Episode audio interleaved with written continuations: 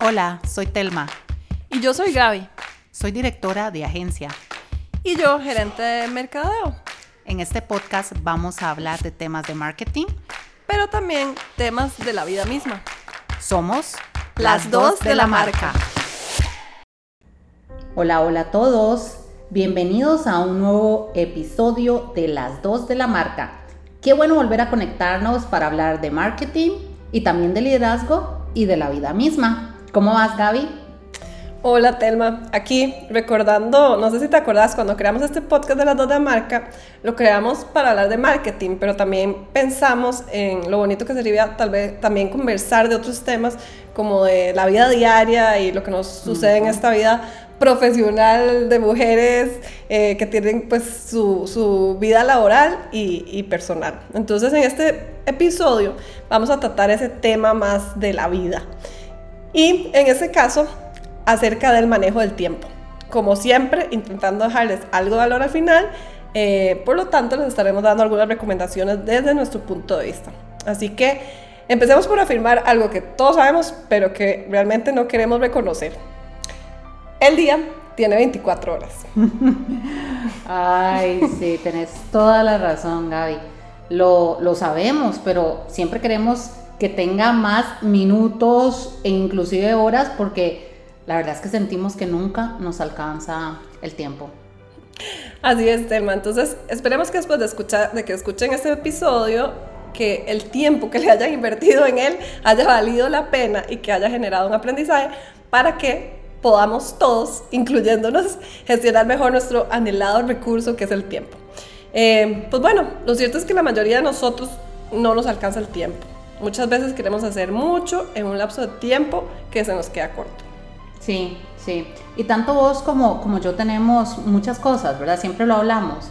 Eh, nuestro trabajo, nuestra familia, vos que tenés hijos, proyectos, estudios, vida profesional, vida personal, yoga, ejercicio, o sea, es una lista interminable. Eh, pero yo creo que en este episodio vamos a, a darles algunos consejos para esa administración de tiempo que la verdad nunca nunca terminamos de aprender, ¿verdad Gaby? Así es, Telma. Así que, bueno, recordemos que siempre queremos dejarle algo al final a nuestra audiencia, un aprendizaje. Así que comencemos, ¿te parece? Dale viaje. Perfecto. Bueno, ya afirmamos que el tiempo es un recurso limitado y además es de los más codiciados. Muchos queremos frenarlo, atrasarlo, acelerarlo, este, para, pues, para vivir una situación que, ¿verdad? Es ansiedad, algo que ya queremos vivir, o bien retroceder el tiempo para algo que nos pasó hace ya rato. Y bueno, hay varias herramientas en esto que se llama gestión de tiempo y debemos aclarar primero que nada que no todas nos sirven a todos. Tenemos que elegir aquellas que nos sirvan a nosotros por nuestra personalidad, por nuestro rol profesional, etc. Entonces, por, por ejemplo, alguien que es muy creativo, el estar sentado mucho tiempo no necesariamente es la solución. Entonces, esto lo vamos a dar de ejemplo más adelante. Repasemos algunos tips y herramientas para esa gestión del tiempo. Iniciemos con tres herramientas. Entonces, muchas veces nos hacemos la pregunta de ¿por dónde comienzo? La primera herramienta es justo eso, establecer prioridades podemos establecer desde muchas maneras, como por ejemplo, existe esa famosa matriz de importancia versus urgencia. Entonces, el eje, X inferior sería urgente, el eje Y eh, o el vertical sería lo importante. Entonces, al final terminamos dividiendo esa matriz en cuatro cuadrados. Así, siguiendo este ejemplo, el de abajo a la izquierda sería lo más urgente, pero no importante. Entonces estas actividades son temas que normalmente podemos delegar. Por ejemplo, que por ejemplo agendar reuniones importantes, a lo mejor podemos delegarlas en alguien más. El de abajo a la derecha sería el no urgente y no importante. Entonces esto definitivamente o lo eliminamos de alguna manera o son las que realmente podemos dejar de último lugar. Como que, bueno, muchas veces se trata de revisar redes sociales o actividades que tienen que ver con el ocio, que realmente no son tan importantes para nuestra vida. El de arriba a la izquierda sería lo urgente e importante. Definitivamente estas actividades son las que tenemos que hacer ya mismo, que son las primerísimas. Entonces, eh, como que, como si nos pasó una crisis en la oficina, en la casa, etc. Y por último, el último cuadrado, el de arriba a la derecha, sería lo importante pero no urgente. Estas actividades las podemos diferir, es decir, decidir hacerlas en algún momento posterior como por ejemplo que hacer ejercicios o el tiempo en familia, ¿verdad? Son las que podemos manejar un poco más a nivel de tiempo. Esta matriz, para los que quieren buscar más información, también se conoce como la herramienta las 4 Ds, por las siglas en inglés que son Delegate, Delete, Do y Defer. Así que, si quieres, sigamos con la siguiente tema. Sí, es muy útil, la verdad. Yo la uso y bueno, la usaba Roosevelt también, ¿verdad? Ah, ¿ves? Un, súper eh, gran líder de la historia, ¿verdad? Eh, existen también otras formas de priorizar, Gaby. Vos tenés razón que estos son ejercicios y herramientas que nos han servido a nosotros, ¿verdad?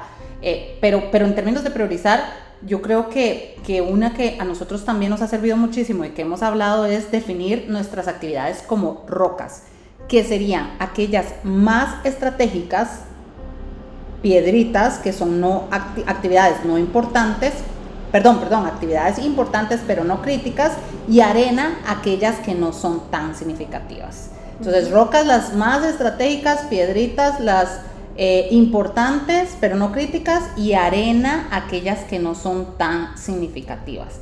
Realmente, esta primera herramienta de establecer prioridades es poder definir pues de alguna manera el tipo de actividades que tenemos que realizar para entender el orden en que debemos abordarlas.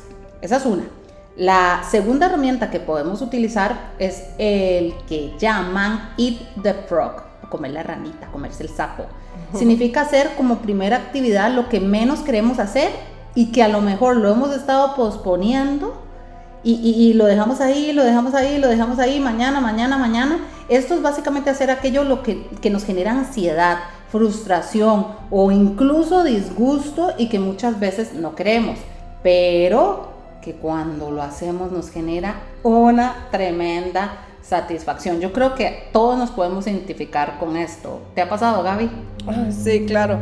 Y es mucho también lo que llaman la pros ¿Cómo se llama? Palabra difícil, procrastinación. Gracias. Muy bien, gracias. Entonces todos procrastinamos porque al final es como que no, vamos a dejarlo para después, no, esto puede esperar, esto puede esperar y realmente son de nuevo las actividades importantes y urgentes que seguimos dejando de lado y que deberíamos de comernos ya el sapo. Hay una frase que dice que si lo primero que hacemos cada mañana es comernos al sapo vivo, entonces podemos pasar el día entero con la satisfacción de saber que eso es probablemente, la peor cosa que nos va a suceder durante el día, así que creo que vale la pena.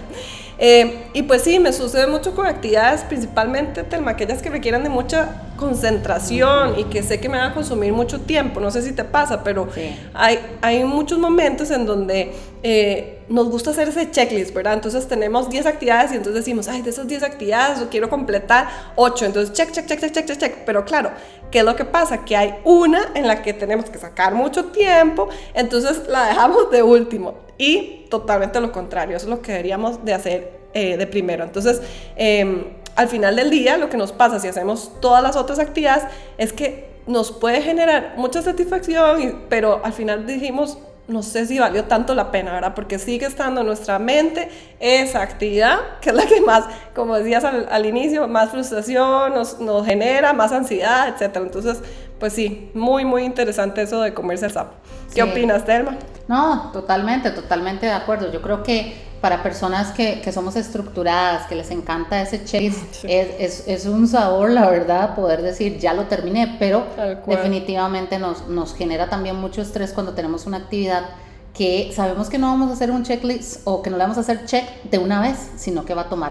Pero, pero sabes que ahora que, que decís eso, yo estaba pensando en, en qué otras herramientas usamos usualmente y podemos dejarle a la audiencia. Y hay una tercera que me gustaría mencionar y dejarles eh, que eh, yo creo que también aplica muchísimo eh, y se llama Pareto. Para los que conocen y para los que no conocen la regla de Pareto, lo que establece esta regla es que 20% de nuestras actividades son las que producen el 80% de nuestros resultados.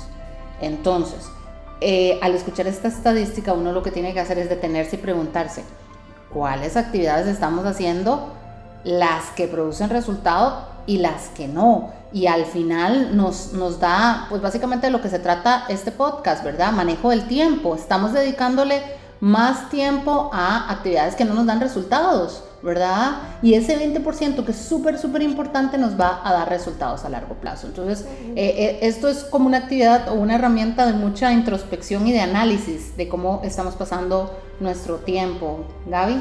Sí, buenísimo tema, porque, y además como ven, o sea, todas estas herramientas se pueden definitivamente utilizar en conjunto, ¿verdad? Al final estamos estableciendo prioridades, estamos utilizando también esta forma de elegir cuáles son aquellas actividades que debemos de realizar de primero y, tenemos todas estas herramientas que nos pueden ayudar. Entonces al final, de nuevo, lo que necesitamos es saber cuáles actividades realizar primero, cuáles después y cuáles que a lo mejor ni siquiera deberíamos de hacer del todo.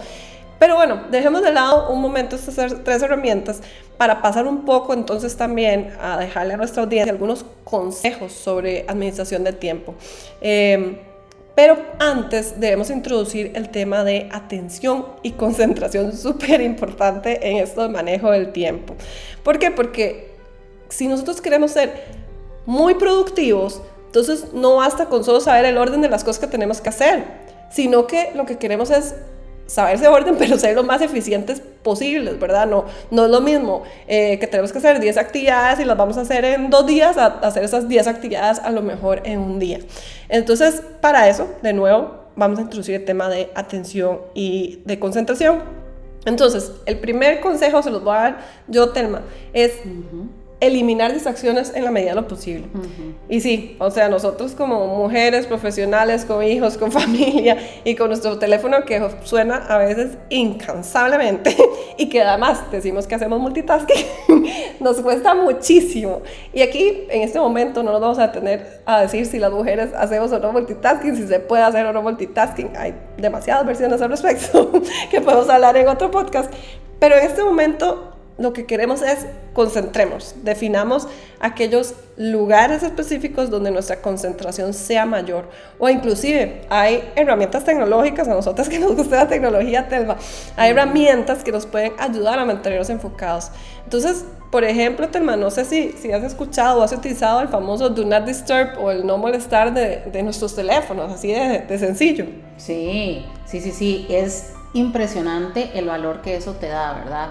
Eh, eh, algo tan sencillo como decir, ok, voy a tomar un... Y no se trata de, pensar que vas a, poner el no molestar en el teléfono por ocho horas o por un día completo, pero el valor que hace tomar una hora de tu día y poner ese no molestar, o bueno, si no quieren hacer ese no molestar, sino tomar el teléfono y ponerlo eh, en otro cuarto que nos da ansiedad de separación enorme, ¿verdad? Pero por una hora, por una hora que hacemos eso, sobre todo en, trabajos muy intensivos de mucha concentración, van a avanzar el doble o el triple de rápido de lo que, de lo que avanzarían en otro momento. Entonces sí, e, e, ese no molestar para mí es, es clave en momentos, en momentos puntuales, ¿verdad? Porque a fin de cuentas uno se debe a, a, a sus clientes, a sus clientes internos, externos, pero pero ese momento al final significa más valor para ellos que y ahí es como uno como uno lo, lo, puede visualizar, ¿verdad?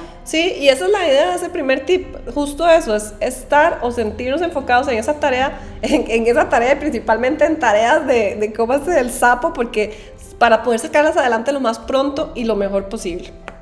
Sí, sí, y, y yo te diría que eso, ese tip yo lo complementaría con otro tema, y es organización. Suena muy, muy básico, pero, pero eh, ¿qué significa organizarnos cuando estamos en ambientes laborales? Eh, significa tener los recursos necesarios para hacer la tarea. Por ejemplo, ustedes están trabajando una campaña que vienen arrastrando y arrastrando, arrastrando, que ya llegó el momento, sí o sí tengo que terminarla hoy, lunes, hoy martes, hoy miércoles, y necesito eh, ya entregarla para aprobación de mi jefe, de mis clientes internos. Eh, entonces ahí necesitamos entender qué eh, son los modos, cuáles son esos obligatorios para yo poder terminar esa tarea, porque no puedo hacerla si no tengo, por ejemplo, los datos de redes sociales, por decirte algo, ¿verdad? Em, pero también se trata de organizar nuestras actividades, estableciendo las prioridades con esas herramientas que revisamos anteriormente. Y también significa organizar nuestro sitio de trabajo para no tener muchas distracciones y poder, poder trabajar de forma atenta, tomando en consideración que nuestro sitio de trabajo para muchos de nosotros ya no es solamente una oficina, ¿verdad? Significa otros espacios y esos espacios tienen que brindarnos esa concentración, aunque sea por un ratito. Sí, definitivamente ese consejo, Telma, a mí me cuesta muchísimo porque, por ejemplo, yo soy de las que soy como más, me gusta ser más espontánea, por decirle de alguna manera, tratando de excusarme. porque soy de las que inicio una tarea sin saber siquiera si tengo las cosas que, que requiero a mano, ¿verdad? Hay personas, y, he aprendido, evidentemente, hay personas mucho más enfocadas. Principalmente conozco y tengo amigos y, y, compañeros de trabajo que están enfocados en procesos y que esto les sale muchísimo más natural que lo que me sale a mí. Y por eso hablábamos al inicio también, Telma, de, de, del tema de que no nos sirve por igual, ¿verdad? De nuevo, hay formas de organizarse, hay formas de, de, establecer prioridades, etc. Y lo que queremos dejarles hoy es justo eso, algún, algunos consejos, algunas herramientas que escojan la que más les sirva a todos. Pero realmente, bueno, también de alguna manera este tema de organización en mi caso tengo que practicarlo más. Sin embargo, bueno, el tercer consejo que yo quiero dejarles es que, y, y que en lo personal a mí me sirve bastante que, que, también he visto que sirve a muchas personas con esa eh, mente creativa, hiperactiva eh, o simplemente que nos cuesta quedarnos sentados por mucho tiempo. Se trata de, de, que para concentrarse no necesariamente significa pasar 100% del tiempo sentados o realizando una tarea que, que nos corresponda, sino que se, se refiere a definir un lapso de tiempo, el que quieran 30 minutos si quieren, que le llamaremos tiempo foco y en el que vamos a pasar concentrados. Y otro lapso de tiempo que le llamaremos tiempo libre, por ejemplo, 5 minutos en el que podemos realizar alguna actividad, desde ejercicio, caminar, comer, conversar con alguien, etc. Pero eso sí, para que esta técnica funcione, debemos cuidar y ser bastante sistemáticos con los tiempos, ¿verdad? Que no se nos vaya una hora hablando en los pasillos y, y solo cinco minutos trabajando, o, ¿verdad? Y, no logramos completar la actividad. Entonces, también, de nuevo, yo, a mí, yo sí soy de las que hago algo y me gusta levantarme como para despejarme y después volverme a sentar, etcétera, pero de nuevo, sí tratar de, de monitorear esos tiempos. Sí. Yo, sería, yo era lo contrario, yo solía ser muy intensa, muy, muy intensa. Eh, y, de sentarme y no terminar hasta, ¿verdad? Las, hasta, morir. Hasta morir, como decimos. Pero he aprendido que esos tiempos pocos son muy, muy importantes, ¿verdad? Eh, por temas de eh, salud mental, por temas de productividad, inclusive ayudan bastante, ¿verdad? Em, y yo creo que de alguna manera u otra a todos nos sirve esta técnica, porque es salirnos un poquito de nuestra actividad laboral para descansar la mente. Y, de nuevo, volvemos al tema de ser más productivos, ¿verdad? Eh, Gaby, yo creo que realmente hemos dejado a la, a, la audiencia que nos, nos escuchan con tres herramientas que cual pueden elegir una, todas, ¿verdad? Para, para ordenar un poco las actividades a realizar. Yo las repaso. Eh, uno, establecer prioridades. Dos, comerse el sapo, el sapito. Y tres, hacerle caso a Pareto. Y además tenemos tres consejos para esta gestión de tiempo que son, uno, eliminar distracciones, el dos, organizarnos y el tres, definir un tiempo foco y un tiempo libre. Mucho aprendizaje en este episodio que ya vamos concluyendo, Gaby.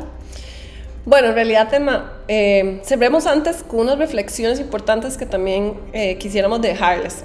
Que para seguir con esta regla de tres van a ser tres también. Entonces, lo primero es tengamos cuidado con las reuniones. Procuremos que sean, ojalá, menos reuniones, de ser posible, y que sean más efectivas. Así que, no sé, temas como, por ejemplo, establecer agendas en las reuniones, manejo del tiempo, etcétera, es importante.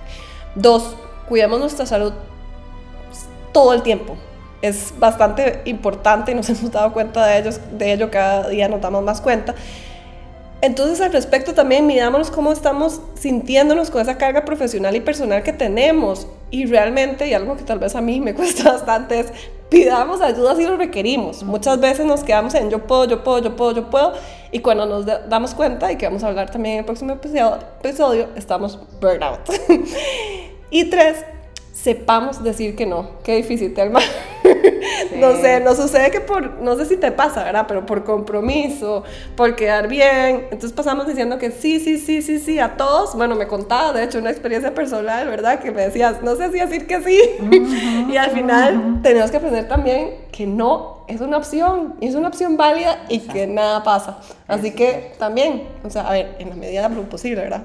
Totalmente, totalmente. Muy buena forma de cerrar este episodio, me gustó aprender a decir que no. Eh, yo creo que estamos contentas de poder hablar de, este tipo de, de, temas que pues realmente son parte de nuestra gestión diaria. Esperamos que les haya gustado el episodio y con esto cerramos este capítulo. Cualquier comentario que tengan, cualquier idea que nos quieran hacer llegar, pregunta, etcétera, pueden escribirnos a las dos de la marca.mkt@gmail.com. Nos vemos en el próximo. Gracias a todos, nos vemos. Las dos de la marca.